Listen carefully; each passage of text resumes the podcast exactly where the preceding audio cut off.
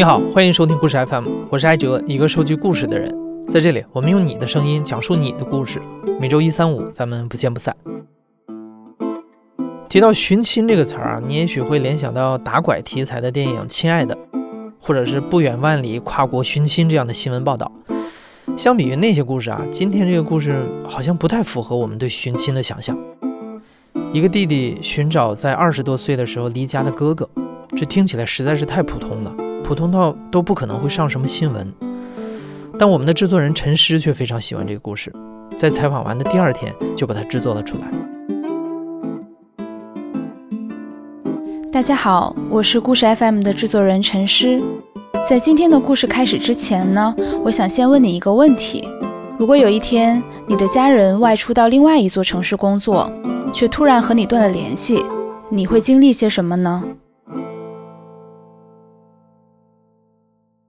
我叫蒋俊，一六年毕业之后呢，在北京工作，二零年开始读书，计算机专业的博士。我们一家人呢，就是我爸他们是三兄弟。我大哥出生的时候，我爸那会儿还没结婚，也就是我大哥是我们家的长子长孙。大哥在我们这一帮兄弟里边算是个儿最高的，一米八多，长得还很帅。我们就在村里，河北保定的一个农村。小时候去河边玩，在水边玩很危险的，我们一般也不怎么去，即便去也不敢那么逮。但是我大哥要去的话，我们就玩开了，敢下水了，逮个鱼，逮个虾呀，然后掏鸟去也敢上树了。我印象最深刻的一件事就是什么？就是我哥听说有人欺负我了，然后把那个人打一顿。其实是没有欺负我，他应该是被骗了，被利用了吧，相当于，就那个同学跟他说。谁谁谁欺负你弟了？我哥知道了就不干了，然后就找那人了，把那个人还打坏了，还缝了几针，还赔钱什么的。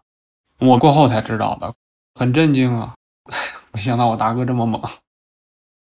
虽然我知道他爱打架，但是没想到，就是对兄弟还是特别照顾的，就是一次真真正正的体验了一次有大哥的感觉。他就是从小就没有学习好过，就是特别爱玩。但是我不认为他是一个笨人。初中辍学，辍学之后，他凭自己的手艺嘛，到北京一市场里，然后就接一些水暖呀，或者太阳能啊、保温之类的吧。因为他胆子也大，就是说这个活儿，即便我没干过，我也敢干。然后他也能揽下来。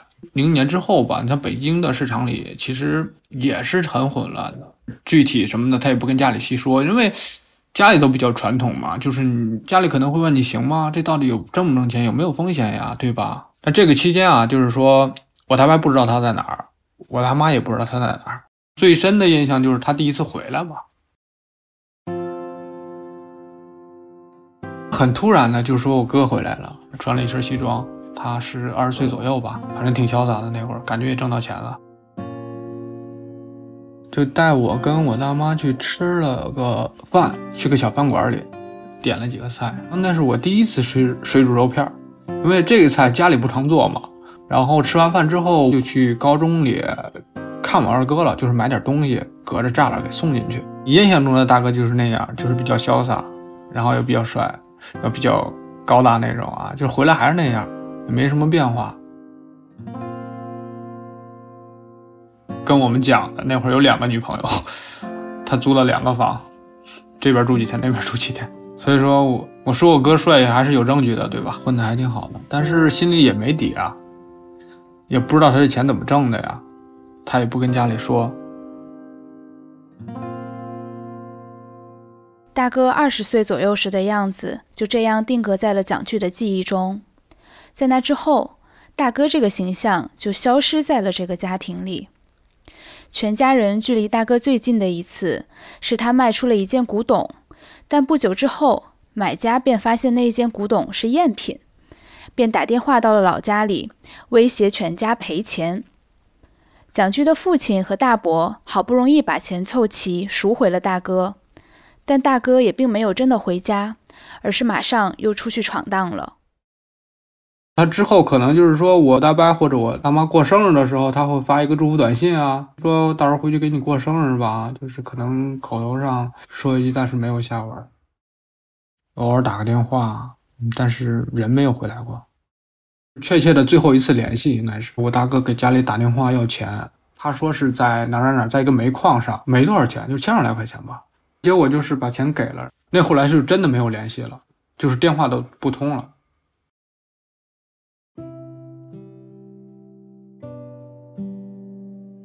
那会儿我们认为是他在传销，我大伯跟我大妈就有点恨铁不成钢的感觉嘛，就是你挣了钱你也攒不下，然后都挥霍掉，你一找家里就是给家里找一些麻烦，你闯了祸了，找到家里，或者你没钱了，反正挺失望的吧。长子长孙嘛，期待谈不上，就是你中规中矩的成长过日子，这样就好了，就是你不要变坏就行。但是这个事情发展不是这样的，跑偏了开始。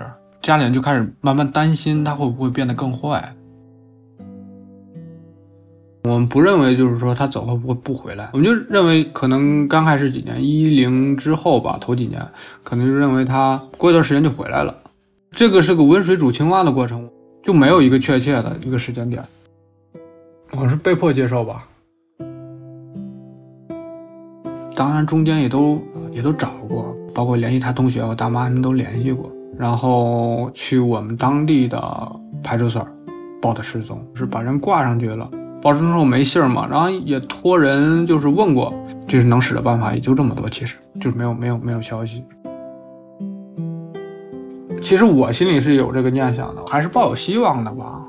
我最明显的就是一个感觉是什么？因为我一直认为他在北京，然后我在北京上班的那会儿，我就经常观察人群或者在地铁里边的人有没有一个像我大哥的。因为我们河北的，尤其是保定，在北京南城的比较多。尤其是我住六里桥那会儿，我坐地铁啊或者坐公交的时候，我会留意，我会留意有没有那个身高啊或者背影啊比较像的人。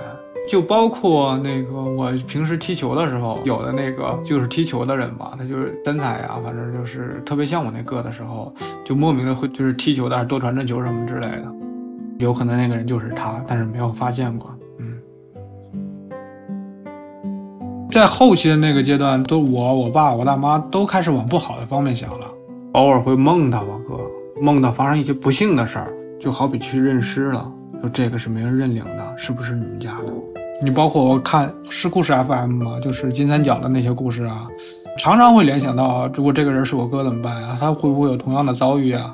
就是我大哥他们这个年龄段的人来说，你就是应该是他们家庭比较稳定了，结婚生子了，然后他还没有消息，这个这个遗憾吧，就是越来越大，然后这个担忧也越来越大。最大的担心就是这这个人要真没了怎么办？真的没有什么办法，报警的话。失踪已经报过了，就是在他们眼里，这种离家出走的这种人太多了吧？而且我感觉他们可能更关注那种打拐的那种妇女儿童的失踪。你一个成年人的失踪是你自己出走的，而且又是一男的，就是说我没有特别专门的人，然后拿出来这么一大块时间、一大块精力来细细琢磨这件事儿。你不像是说你这电影里亲爱的演的一样，一当爸的就是骑车全国各地找。你也知道，就是每个人有各自的生活嘛，你不可能直接把自己原来的生活都打乱了。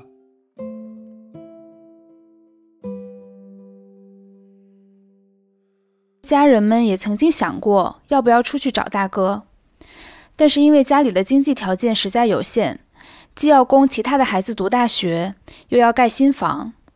而另一方面呢，全家人都是农民出身，就算是真的出去了，在茫茫的人海中找一个人，又要去哪里找？能怎么找呢？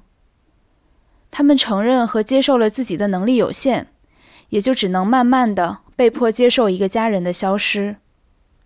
后来，随着蒋巨的成长，他有了相对稳定的生活，寻找哥哥这件事儿，在他的心里却变得越来越重要起来。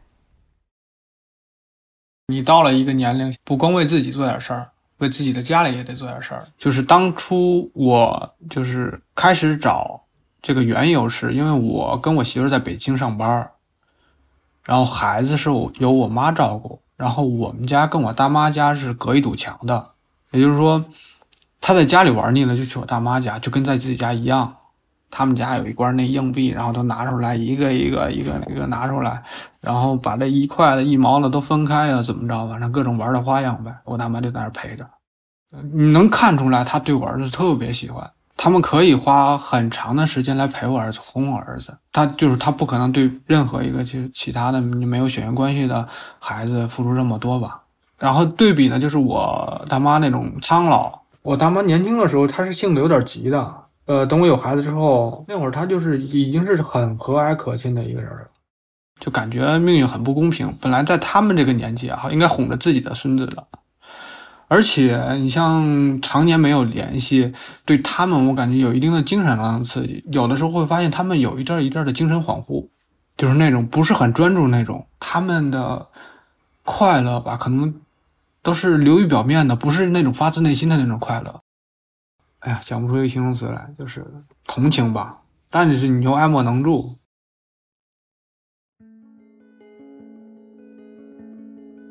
疫情是很关键的一个点，算是蝴蝶效应。疫情就要流调了嘛，就大数据开始了，就是每个人的行动都有了。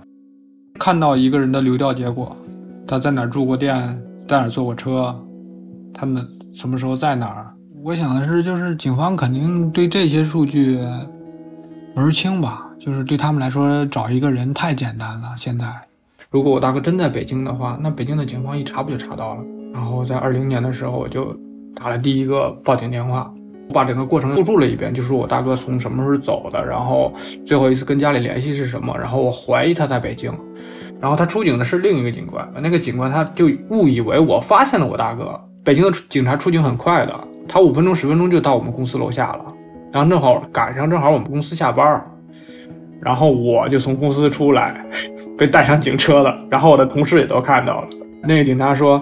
怎么回事？看见你大哥了是吗？我说不是，我是我是单纯的就想报个案，就是说大哥失踪了，我怀疑他在北京。然后那警察跟我又把这个报案流程详细的说了一下。首先第一点，你必须是直系亲属报案；第二点呢，就是你要报的话，必须在户籍所在地报，你不能在北京报，这个事儿就过去了。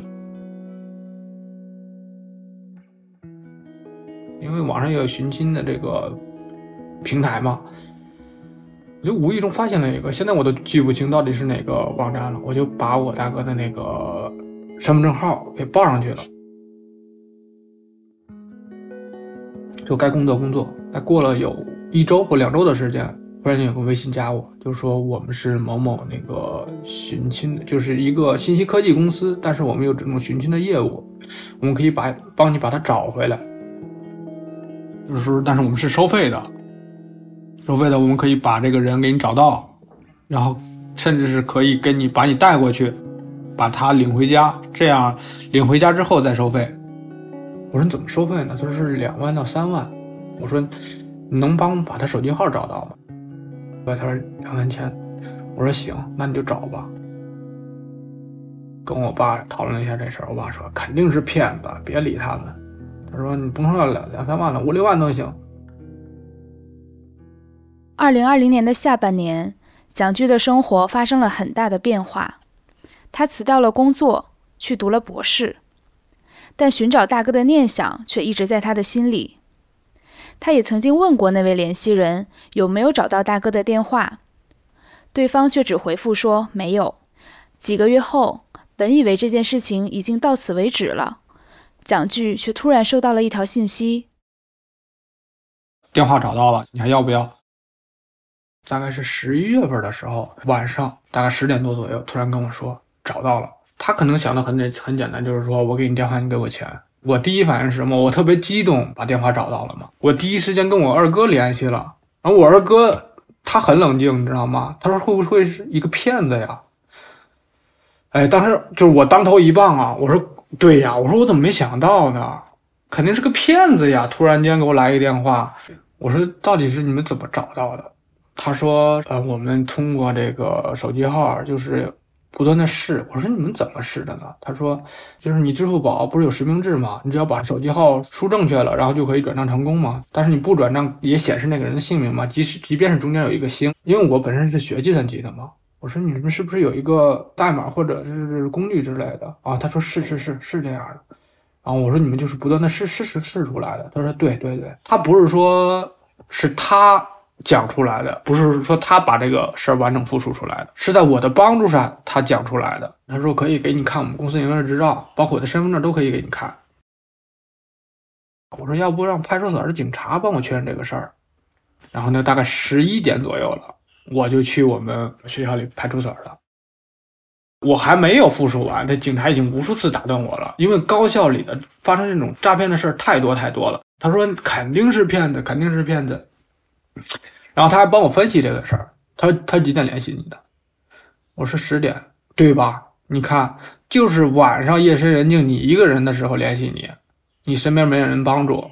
第二就是说，他给你看营业执照，他给你看身份证，他如果在境外的话，他什么都不怕。最后从派出所出来，我也跟我二哥联系，我说没戏，是个骗子。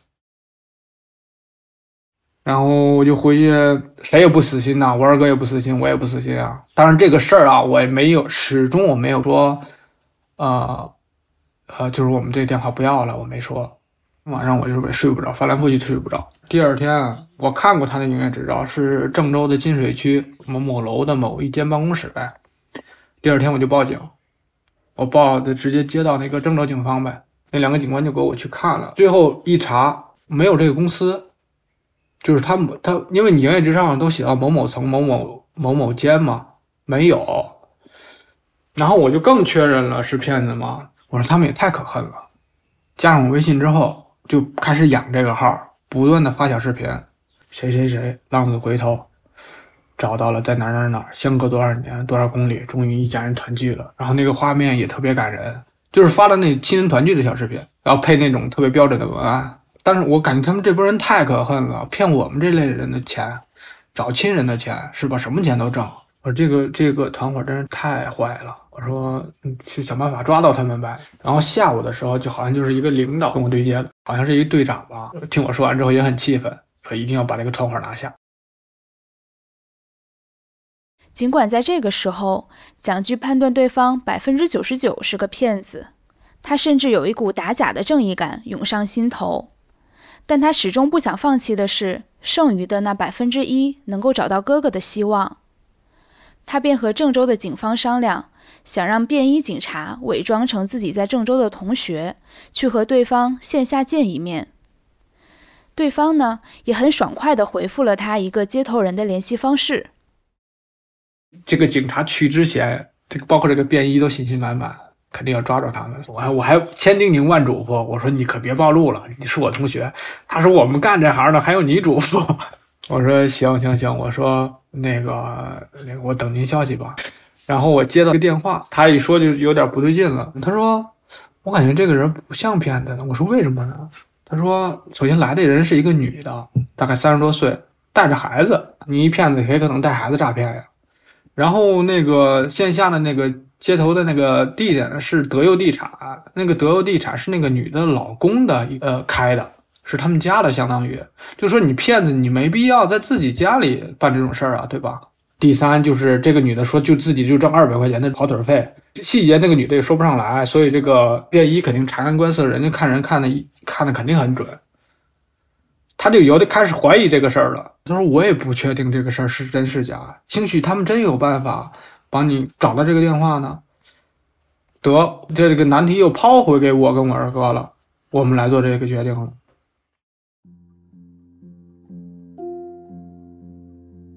那那会儿我的脑子都已经有点混乱了，你知道吗？为什么混乱啊？就是我当天就是报警，报完警之后，所有的那个警察跟我线下联系都是用的个人手机，我打的是幺幺零，报完警之后。幺幺零，他是把这个任务分给那那个警官之后，警察就用个人手机给我打过来了，所以我就开始怀疑是不是这个骗子太强大了，他冒充警察又演绎出双簧来骗我。我怀疑这些个人手机是那个骗子打过来的，这个事就无解了。线下接触之后，那个公司人给我发过来一张照片，他说这是你哥支付宝里的，说你看看是不是？我左看不像，右看不像，我右看又越看越像。我说，那如果要不是怎么办？他说肯定是的，你不用想，就是你本心里你是想让他像的，你确认了不就得了吗？乍一看真不像，哎呀，细一看又像。然后我其实还是心里是没底的。其实那会儿吧也想过，我跟我二哥都想过这个事儿，把这个钱给他。但是呢，其实被骗子骗是一件很没面子的事儿，你知道吗？毕竟我这读到博士了，再被骗这，因为你像平时警察跟我们宣传教育的时候啊，就是某某博士裸聊啊，谁谁谁刷单呀，就就是那种嘲笑的口气呗。那如果你这这件事真发生在我身上，而且我们是学计算机的，学计算机的，你要再被这个玩了，你钱不钱放一边，我主要是多丢人的一件事啊，对不对？就是说又不想放弃这个希望，又怕被骗。给我勇气的是我二哥，直接给我打过五千块钱来。他在北京外企工作嘛，他挣比较多，对他来说这钱不是很多。反正最后我哥把钱也给我打过来了，我一咬牙一跺脚，这钱我就给他打过去了。他既然是线下交易，有这个女的，有这个中介，这个线索不会断。即便是他们骗了我，这钱我感觉大概率也能追回来。那个警察还嘱咐我，如果你转钱的话，千万要录好音，因为这个如果他要是被骗的话，这算是证据。我跟我二哥说，这个电话你打还是我打？他上班呢，好像在开会什么的，然后说要不你打吧。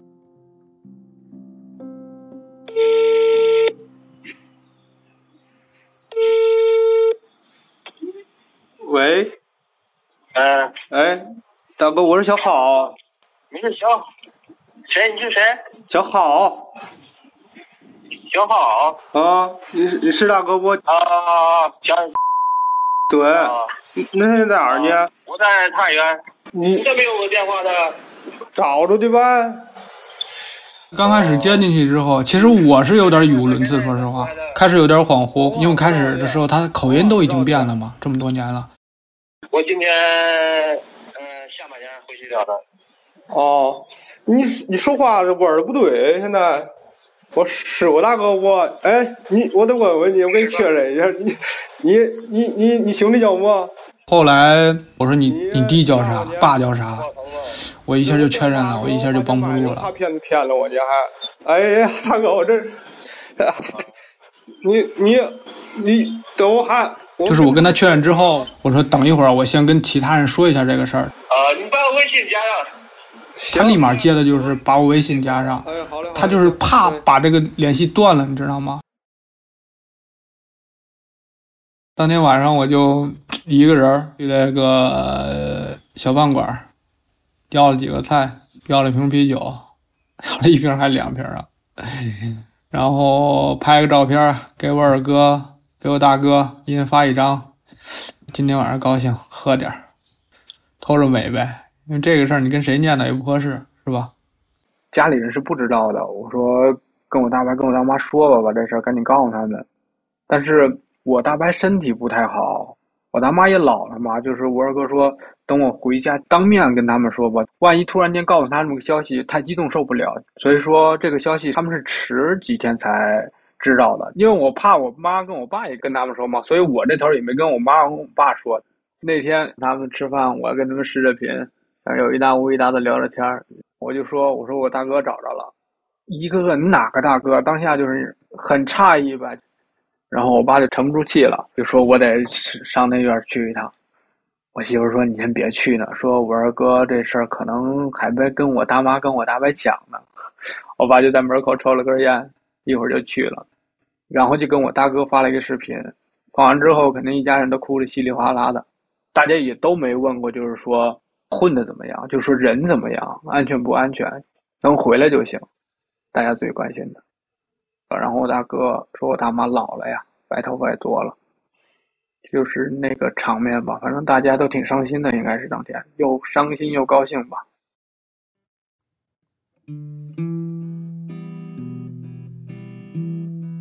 那么又是什么让大哥和家里就这样断了联系呢？在北京的时候，他不小心把一个小女孩给碰倒了，然后我大哥就立马把那小女孩给抱起来，然后拍拍人身上吐是吧？就是说没事儿吧，没事儿吧，给人道歉。对方的那个家长就不依不饶，一直骂，一直骂。然后我大哥的脾气当下就没忍，把那人给打了，把那人给打了。然后他们晚上去饭店，因为是当地人，北京人嘛，就在饭店门口把我大哥给堵住了。我大哥就后厨里就把刀抄出来了，说你们谁谁找的人，谁谁谁上前头来，这谁也别出去。就是真的是电影里演演的那个情节，这肯定是没有真动手什么的，因为他们那边人肯定是好多啊。但是我大哥那个状态已经是把他们都镇住了，然后最后警察就把我大哥给弄进去了嘛。过年的时候我问他，我说你怎么跑的呢？说给那个保安是看门的塞了几百块钱，从派出所里跑出来了，没带身份证，没带手机，所以说你就是那会儿就是打不着电话了，打电话没人接了。然后他那会儿开始记得家里的座机的，你知道吗？但是后来家里座机都掐了，因为你座机是用来联网的，后来都是那个移动互联网了，对吧？座机也就联系不上了。其实他肯定想过先跟家里联系，但是没联系上，然后又到了太原，到了太原就是到了一个煤矿吧，那那会儿这是煤矿里，就是说经常出事故嘛，给的钱也高啊，高风险高回报。他就到了山西之后就没有再出来过，他就一直认为他有案底，实际上他没有。从始至终，就是我不认为他是离家出走的，包括他自己也是，就是说他最后一次走也是说不衣锦还乡不回来，嗯，就是后来就是其实他就是碍于面子放不下面子不回来而已。他可能认为明年再好点再回去，明年再好点再回去，就是一直等一直等，就是这个时间就拖下去。开始是没钱不想回来，后来是犹豫回不回来，后来就是没脸回来了，回不来了。人有三不归吧，好像是，我感觉这句话是最恰当的。那你在见到大哥的时候是什么感受？嗯，遗憾，当时是我从高铁站把他们接出来，他从出站口出来的那一刹那，曾经那个《古惑仔》里的那个陈浩南，已经成为一个平凡人了，拖着一大包行李，穿着一身朴素的衣服，风尘仆仆的回家了。不是曾经那个特别潇洒的年轻人了。就我最后的印象就是还停留在那个年轻的那个状态。他回来已经是一个中年人了，包括他爱喝酒，在矿上不可避免的会喝酒，染上这种习惯吧，借酒浇愁吧。他一直生活在这种社会的底层嘛，就是我感觉失去了挺多的吧。嗯，他说过一句话，就是说还是在家里舒服，反正人回来好好的就行。我们这个联系又重新建立起来了，就是他不可能再断了。这背后有多少辛酸，咱们是不知道的。他受的那最大的苦是什么，我们也不知道。其实我也挺想知道他好多秘密的，但是，但又怕大哥尴尬，就没问过。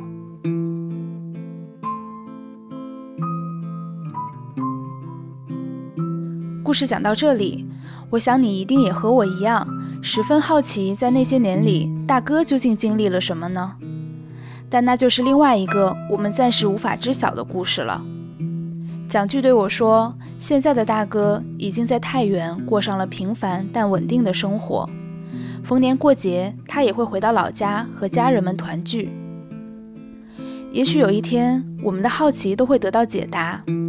但我想，此时此刻，更重要的是，一位满怀疲惫的流浪者。”终于重新拥有了自己的港湾，一个破碎了十几年的家庭也再一次完整了起来。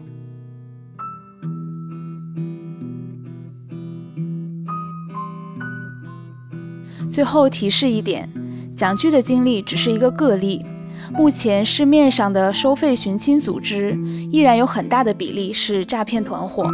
如果你有相关的需求，请一定擦亮双眼，谨防受骗。你现在正在收听的是亲历者自述的声音节目《故事 FM》，我是制作人陈诗。本期节目由我制作，声音设计桑泉，实习生蔡梦洁、施雨涵。感谢你的收听，咱们下期再见。